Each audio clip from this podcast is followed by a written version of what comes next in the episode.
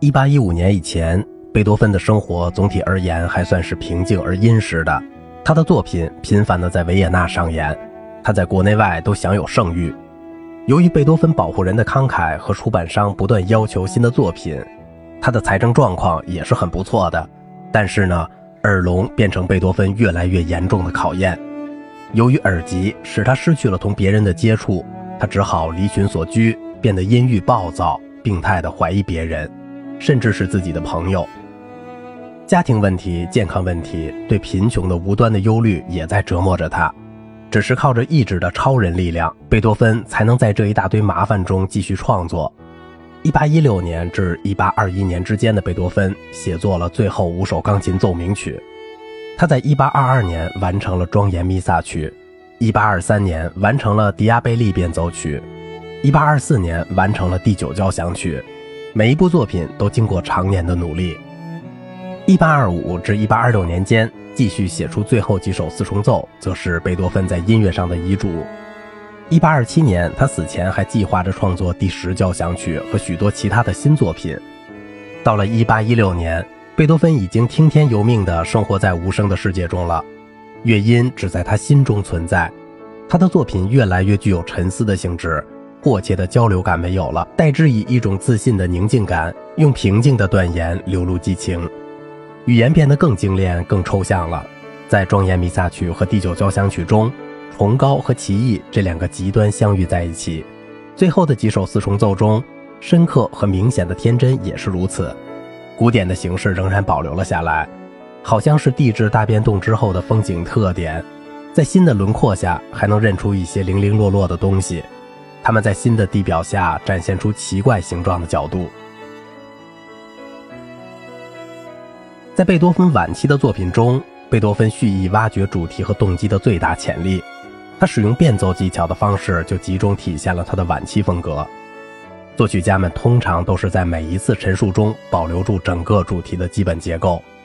同时又引出新的装饰音、音型、节奏，甚至节拍和速度，并把主题本身伪装起来。变奏不同于发展，因为它是用来处理整个乐段的，而不仅仅是片段或动机。在海顿、莫扎特和贝多芬的作品里，变奏发生在三种情况中：第一种，作为一首独立的主题与变奏的作品；第二种是作为一首交响曲或奏鸣曲的一个主题与变奏的乐章；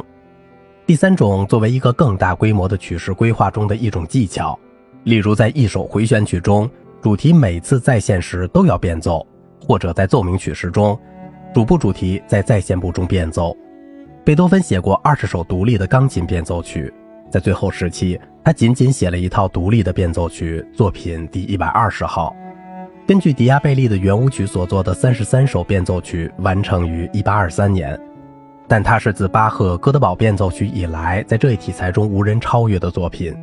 贝多芬不是以直截了当的方式改变主题，而是转变他的性格。迪亚贝利平凡的小步舞曲扩展成为一个五花八门的情调世界，其中有庄严、明亮、任性和神秘。他们按照顺序适当的照顾着对比、组合和高潮。每一首变奏曲都建立在从主题某部分分离出来的动机上，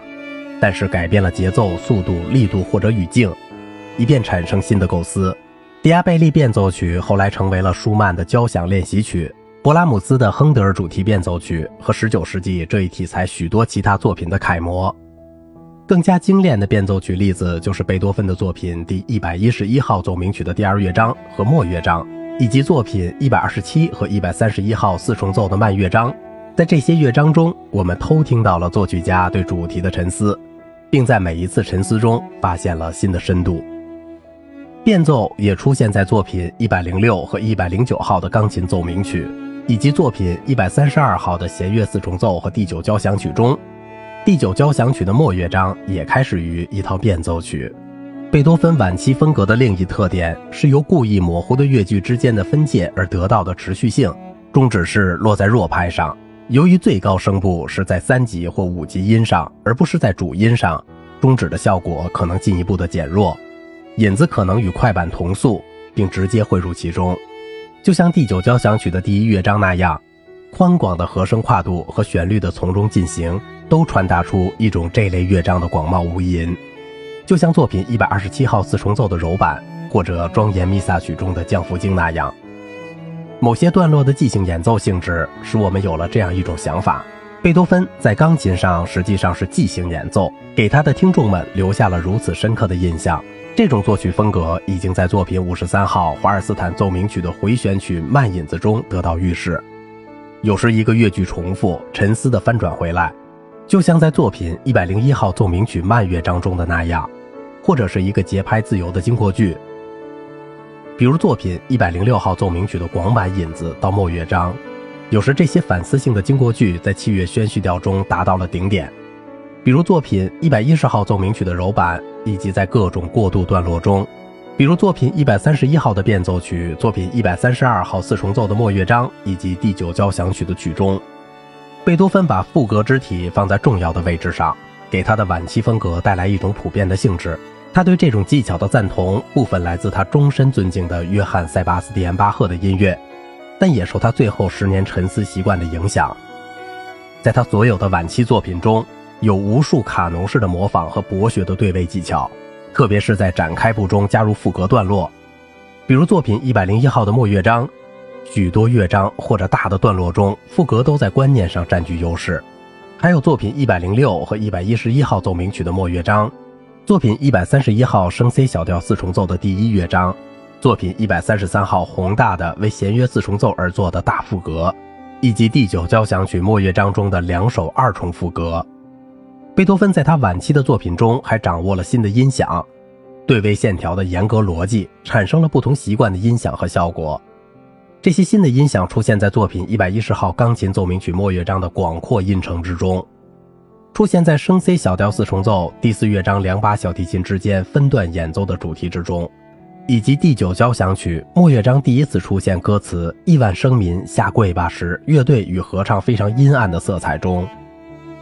早期的评论家认为某些实验是不成功的。他们认为，也许是由于他的耳聋。贝多芬晚期的作品在让悦耳和可演奏性从属于他自己的音乐观念的要求上走得太远了。有些段落几乎要求奇迹才能使他们在演奏中发生，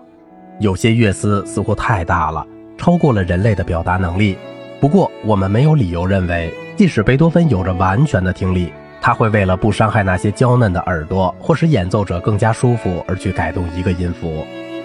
贝多芬的第三时期中，就像对待肢体和音响一样去对待器乐作品中的形式。最后两首四重奏和最后两首奏鸣曲都保留了四乐章的外部格局，但其他的作品甚至连这一点也不向传统低头。特别是作品一百一十一号仅有两个乐章，一个是紧凑的奏鸣曲形式的快板，另一个是很慢的柔板。一套建立在一首小咏叹调上的长大的变奏曲，它是如此的有说服力，如此的完整，似乎再也不需要什么进一步的东西了。作品一百三十一号四重奏有七个乐章，所有这些都清楚地说明它等同于古典奏鸣曲的布局。可以把一和二称为引子和第一乐章，三和四是引子和慢乐章，第五是谐谑曲，六和七是引子和末乐章。对作品一百三十二号也可能进行类似的任意调整。但对作品一百三十号却不行，因为它在乐章的数目上和次序上更像一首小夜曲。好了，今天的节目就到这里了。如果您喜欢我的内容，请您点赞、转发和评论我的专辑。我是小明哥，感谢您的耐心陪伴。